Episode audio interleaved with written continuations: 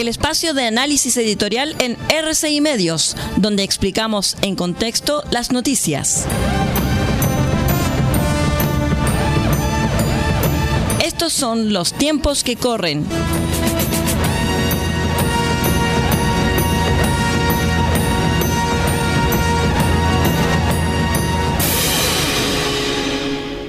¿Cómo están estimados amigos? Bienvenidos a este espacio editorial de análisis y de información que denominamos Los tiempos que corren. Señoras y señores auditores, con frecuencia el gobierno da la impresión que no necesita adversarios, puesto que se los crea a sí mismo. Y se crea también dificultades las cuales se relacionan sobre todo con el deseo del presidente de demostrar que es un luchador contra los males del capitalismo. Proceso de individuación, diría un psicólogo. El problema es que lleva un año de mandato y el estilo adolescente ya provoca fastidio en la mayoría de los chilenos. En medio de los peores incendios en mucho tiempo, el ministro de Agricultura, Esteban Valenzuela, propuso aplicar un royalty a la industria forestal, lo que daba a entender que era una forma de castigo a las forestales por el desastre que estaba en curso.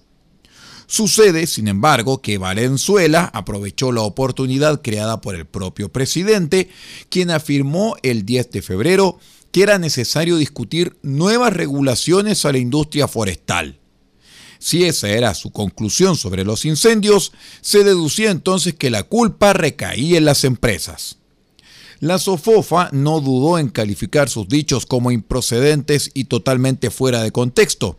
La CPC y la Corporación de la Madera rechazaron por inoportuno el debate sobre nuevas regulaciones y tributos. Vinieron luego una declaración de la vocera suplente, Janet Jara, en la que reafirmó la línea presidencial de nuevo trato a las forestales y los comentarios desafiantes del subsecretario Manuel Monsalve hacia el fiscal nacional y los empresarios.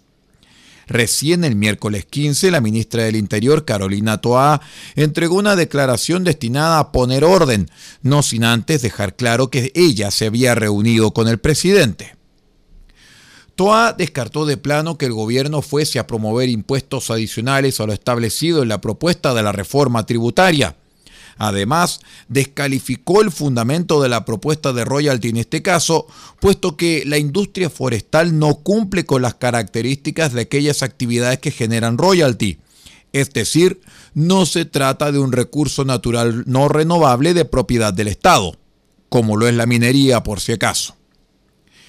Todo indica que fue el ministro de Hacienda, Mario Marcel, el que advirtió respecto del incendio político que se acercaba y presionó por una señal de coherencia del gobierno en materia tributaria, asunto crucial para establecer relaciones de confianza con el empresariado. Su intervención detuvo en el límite un duro choque de la moneda con el empresariado. Mucha gente se pregunta en qué mundo estaríamos, particularmente respecto de la disciplina fiscal, si no estuviera Mario Marcel en el Ministerio de Hacienda. Él ha sido, hay que reconocerlo, una garantía de sensatez y sentido de Estado dentro de un gobierno en el que han abundado las expresiones de desaprensión y de incompetencia. Se supone que Marcel aprecia hoy la trascendencia que tuvo el triunfo del rechazo para la marcha del país y que reconoce, por lo tanto, los estragos que habría provocado la aprobación del proyecto de constitución que avaló el mismo gobierno, con él incluido. Están fuera de discusión sus sobresalientes méritos como economista, pero los retos que tiene por delante son principalmente de carácter político. Lo más difícil es, por supuesto, definir un modo de actuar frente a las inclinaciones de Boric, que explican sus reiterados pasos en falso. A ello se agrega la necesidad de dominar varios dialectos para entenderse con los partidos políticos oficialistas. Marcel sabe, naturalmente, que los equilibrios macroeconómicos pueden tener escaso valor al lado de los desequilibrios políticos. ¿Por qué Boric hizo una referencia tan imprudente a la forma en que opera la industria forestal, dando a entender que allí había que buscar las responsabilidades por el desastre? Lamentablemente no hay una explicación inofensiva. Él no ignora que los grupos de bandoleros que actúan en el sur hace tiempo declararon la guerra a las empresas forestales con métodos criminales, por lo que su actitud de sembrar recelos sobre ellas solo le sirve a la CAM y otras bandas terroristas. Penosamente el mandatario buscó reforzar su imagen de combatiente contra los poderosos. Chile ya no inspira respeto en el exterior. Lo prueban las ofensas lanzadas por el Grupo de Puebla contra el Poder Judicial y el Ministerio Público de Chile, resultado de la petición de solidaridad hecha por el autodenominado perseguido político Marco Enrique Sominami a su compadre Alberto Fernández, el presidente de Argentina. La intromisión merecía una respuesta presidencial que revelara sentido de dignidad nacional. Fíjense que no hubo nada de eso. Boric no quiso incomodar a sus queridos camaradas. Se especula sobre un próximo cambio de gabinete. ¿Tendrá eso verdadera importancia cuando el problema de fondo es hacia dónde va Boric, cuáles son sus verdaderas prioridades y cómo se imagina en los tres años que le quedan de mandato? Por si fuera poco, no tiene una coalición coherente a su lado, sino más bien una cooperativa de intereses. Mientras tanto, es muy intensa la sensación de inseguridad en el país.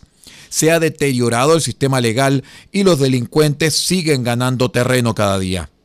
Están a la vista los efectos devastadores que tuvo la oscura alianza establecida en 2019 entre el extremismo de izquierda y el crimen organizado, lo cual se llama eufemísticamente estallido social.